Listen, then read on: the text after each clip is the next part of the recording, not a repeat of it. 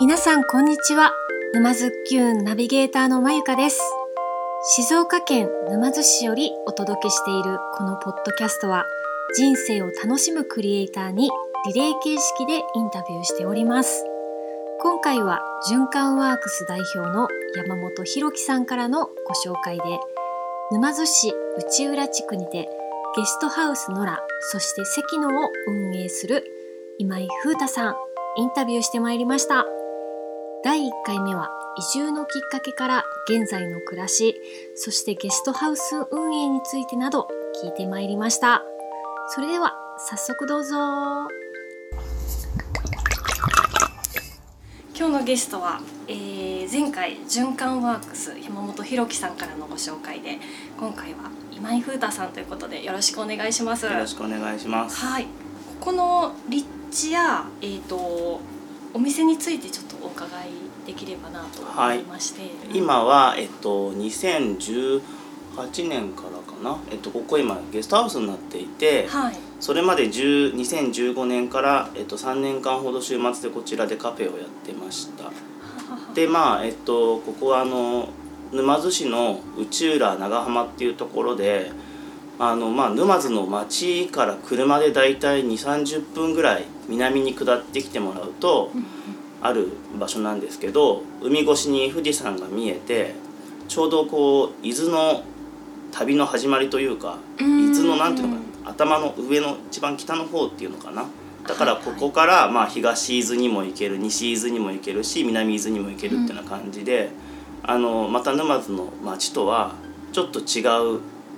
まあ、立地ですね、まあ、あの本当のんびりした場所で、まあ、特産がみかんとかあとは漁業でやってるマダイとかあの養殖の干物とかがあるんであの町とはまた違くてゆったりとした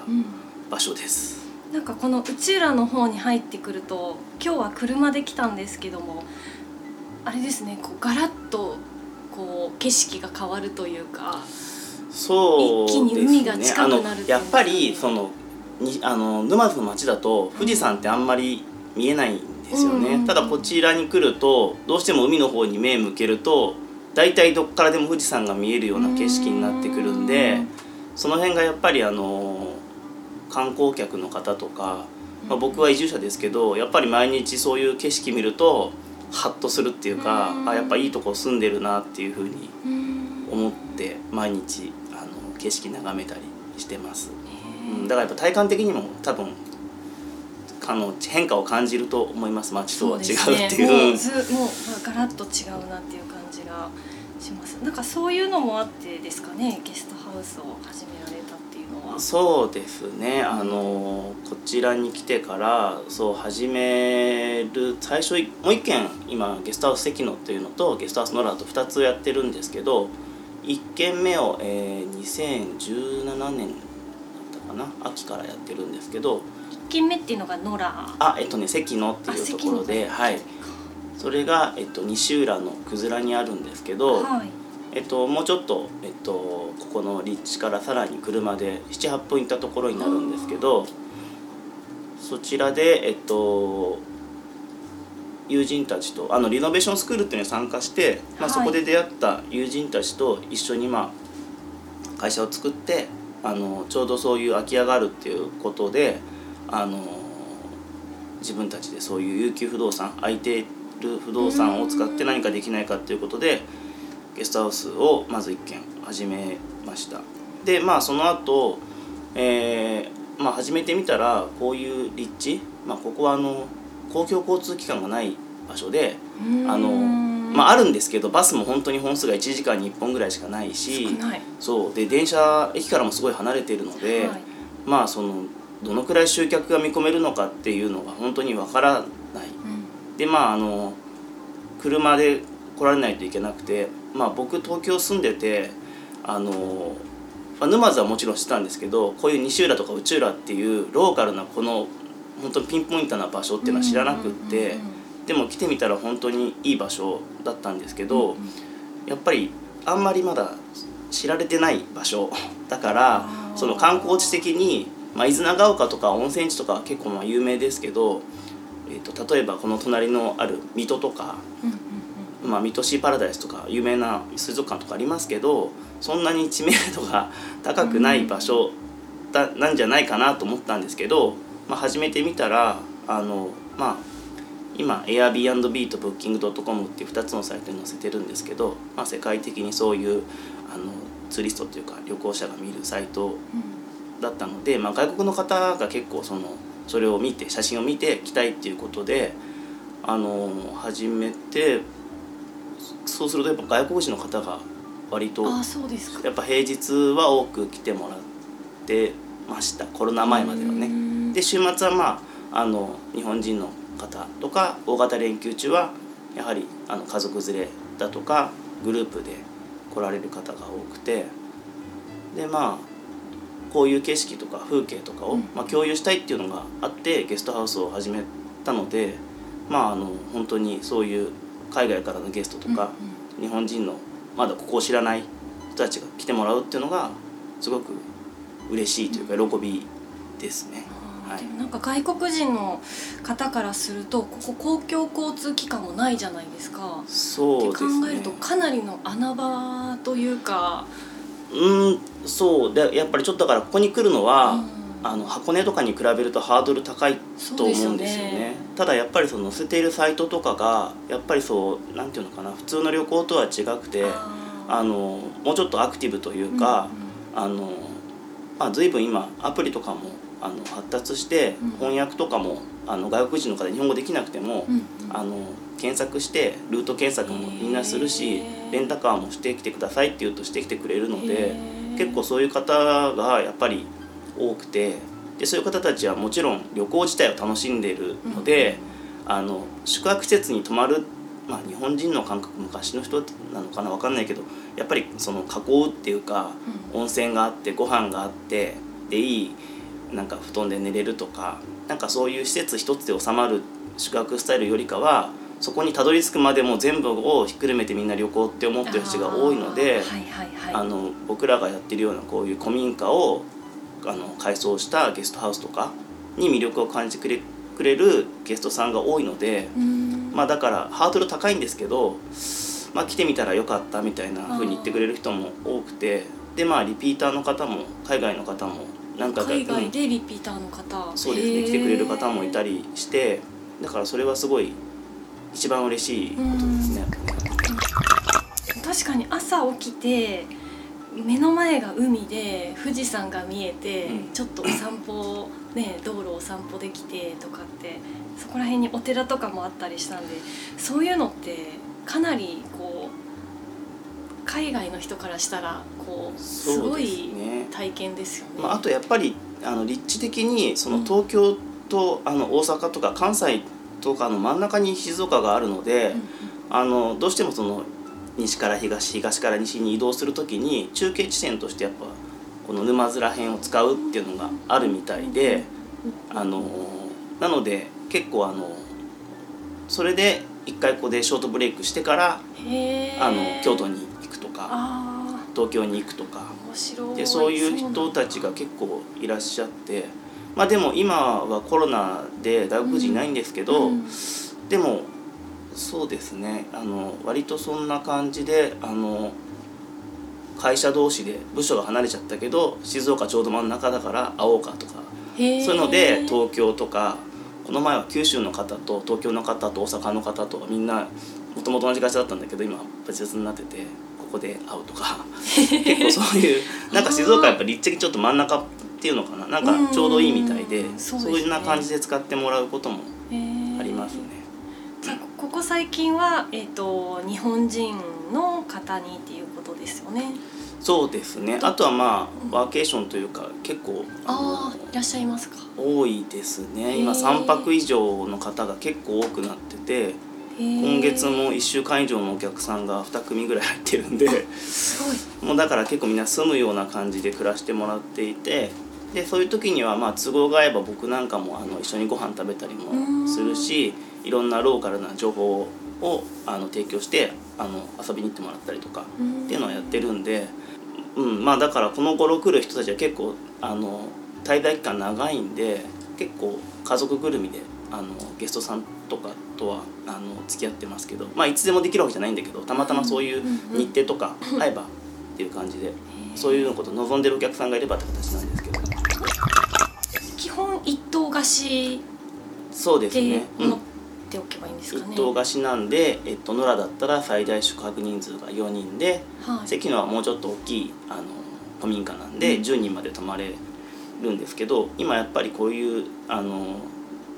状態なので、うん。うん、あの2人でやっぱり利用される方が一番今う、うん、前までやっぱグループ多かったんですけど、はいはい、今はやっぱり2人でっていうのは結構多くて、うんうんうんうん、でも皆さんあのそれぞれ楽しんであの生活され生活というか滞在してもらっている形ですね。でまあこの辺のあのお野菜とか雪野菜とかあとお刺身とかあのこっちで用意できるものとかは事前にお客さんとやり取りして用意しといてあげたりとか、あそれすごいいいですね。そういうのも今やってます。そういうのはまあ喜ばれるので、まあ、ずっとやっぱサービス業というか接客業をずっと自分がしてきたので、うん、そういうことはやっぱ一番なんていうのかなややりたいっていうか、喜ばれることがしたいっていうのがあるんで、まさに今ここ取材しているのがノラさんはい。ですけどもここも一棟貸しってことですね。ここも一棟貸しです、はい、すごい結構広いそうここはね2階建てなので、はい、あの1階はまあキッチンとリビングとっていう形で、えっと、使っていただく形で2階は、えっと、6畳2間あるんですけど、はい、えっと、そこが、えっと、寝室って形で、えっと、そうですね。だから割とゆっくり過ごせると思う、ね、夏なんかは本当にいいですねやっぱりね。海もすごい近いし、うん、あのゆっくりできるとちょどうしてもねやっぱ古民家なんで冬とかちょっと寒いんですけど、はあ、でもやっぱ春から夏にかけては本当にいいと思います。いいですね、うん、アクティビティもいろいろありそうですし夏場とかだとそうですね。やっぱこのコロナになってからやっぱ釣りのお客さんが圧倒的に増えましたね。皆さん結構釣りに行かれててたまにあのお客さんが釣りすぎちゃって、うん。分けてもらったりとかもしますけど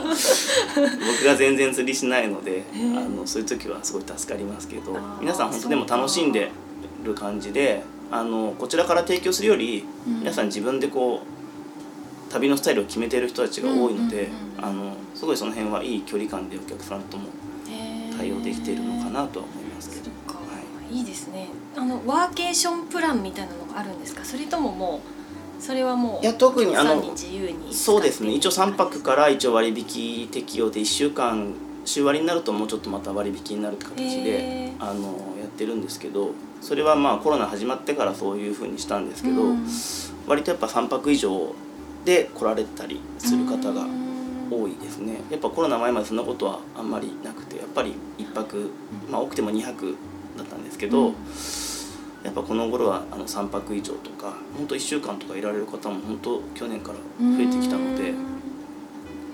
でまあ楽しんでもらってまた来たいって言ってもらえるのでそれは本当に嬉しいですね。いいですね、うん、なんかコロナ明けてからもね次につながっていけたらなっていう。まあ、近いんで東京から、首都圏からも近くていい距離感の中にこういういいロケーションがあるので今の緊急事態が明けたらねまた来てもらいたいなというふうに都心から車で2時間くらいでこれだけ、ね、ゆったりとした時間が感じる新幹線で三島まで行ったって本当にすぐここまでう、ね、うん、来れちゃうんで、うん、本当にね全然別世界というか、うん、思います。まあ、コロナの前の話になってしまうんですけど、まあ、定期的にちょっとイベントいろいろされたりとかフードトラックとかもされたりとかそうですね。仕事が、うん、えっとまあ、今一応2軒ゲストハウス運営をしているんですけど、まあ、それが主体になるんですけど他にもあのイベントとかフードトラックもやっていて、えっと、フードトラックはあの前回あの出た循環ワークスの,、はい、あの山本弘樹と一緒に、えっと、去年の5月にえっと、作ったんですね。あ、作ったんです作ったんです。で、えっと、それはまあ、あの、まあ、一緒に彼らと一緒にやってるあの静岡オーガニックフェスティバルっていうイベントがあって、はい、でまあえっとそその会場で、まあ、ご飯を出したいっていう時にあのやっぱフードトラックだったら保健所の許可があるんでご飯出せるっていうのでそれがやりたいっていうのがあったのでじゃああの自分たちが所有してまあイベントとか多いからどんどん使おうって言ってまあ買っては見たもののすぐコロナになっちゃって 全然今稼働してないんですけどでもまあとりあえずその彼がやってる、えっと、ソーラーパネルのあのシステム使って、えっと、トラックは自家発電で一応、ね、あの電気とか、はい、えっと、水道とか換気扇とか、全部そういうのは自家発電になっていてで中の内装とかも彼とあとまあ友人何人かに手伝ってもらって、うん、あの1か月ぐらいできたのかな、まあ、すごくいい出来なんですけどなかなか出番がないので あの、まあ、コロナ明けてあの楽しみに今準備をしようかなっていう形で今いろいろ考えては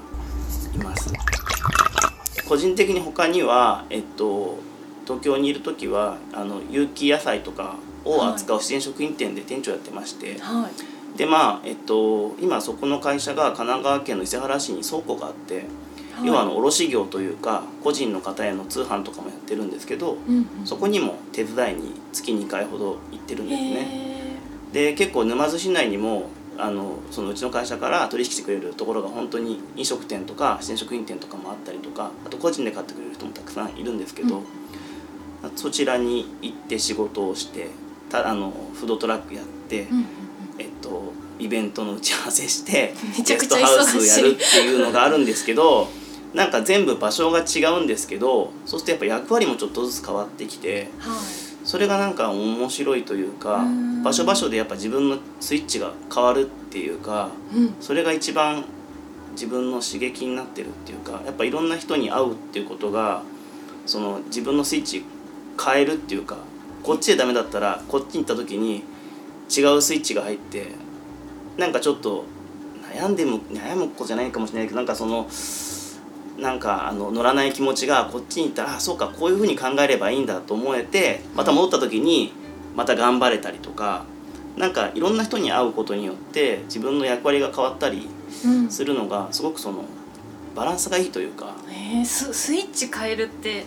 どどういう感じですか、えっと、まあ役割が変わってくるので。その仕事その一つ一つの仕事に対する自分のポジションがこうそうそうそう。なんそうなんですよね。なんか説明がすごい難しいんだけどやっぱりその、えっと、例えば月2回行ってる神奈川の伊勢原の倉庫だと、はい、えっと、1 5 6人働いてるのかな。結構な。そう。で僕はまあまあそこを会社辞めて今はまああのパートって感じなんですけど一応そこにも15年以上働いてるんですね。だから、えっとまあ、新しく入った人たちとか、まあ、昔のからの人もいますけどなんかそのなんていうのかな。別にあのそこを仕切るわけじゃないけどみんな盛り上げたりとか、でたまにあのいつもそこにまかないとかみんなで作るんですよ、はい、だからご飯作ってお昼みんなで食べたりとか休憩時間にコーヒー入れたりとかで、まあ、もちろん仕事もすごいやるんだけどやっぱそうすると年齢層も、えっと、幅が広いし女性の方が多かったり男性とかでも年上の方がいたりとかでいろんな話をするっていうのがすごい刺激で。もちろんオーガニックフェスのミーティングに行けば同世代で同じ地域に住んでいてこういうことやりたいああいうことやりたいを具現化するためにどうしたらいいかって話をしたりとかするのが本当に面白いっていうなんかそのギャップに疲れるのではなくおた両方がこう刺激になってる僕個人はそうですね、ね、やっぱりなんかその人に会うことからもらうエネルギーがすごいあるのでだから結局ゲストハウスでやるそのゲストとのなんていうのかなその会話をしたりとか、うん、あのすることもそうですし今はいないけど外国人の書きた時に英語でちょっと会話したりとかするのも、うん、あの面白いというか、うあそうかそういう言い回しやったねとか。忘れちゃってる感じとか。あの英語もちょっと嫌だなとかじゃなくてそれもこうちょっとし面白いなだしこっちもすごいサービスしたいから、うんうん、こういろいろやるんだけど、はい、そういうのも楽しめるっていうかそういうふうにあのやってますね。だからいろんな場所に行くっていうのが自分にとって一番いいですね。ちょっとまだお話途中なんですけれども、はい、じゃあこの続きはまた第2部ということで、はい、また引き続きよろしくお願いします。皆さんどうでしたか？今井風太さん。いろんな人との出会いや仕事でのポジションの変化を楽しむことができるというのもいつでも自然体でフレンドリーな風太さんならではだなと思いましたゲストハウスのらと関野についてはエピソード詳細にリンクを貼っておきますのでぜひ覗いてみてくださいねというわけで次回もお楽しみにまゆかでした。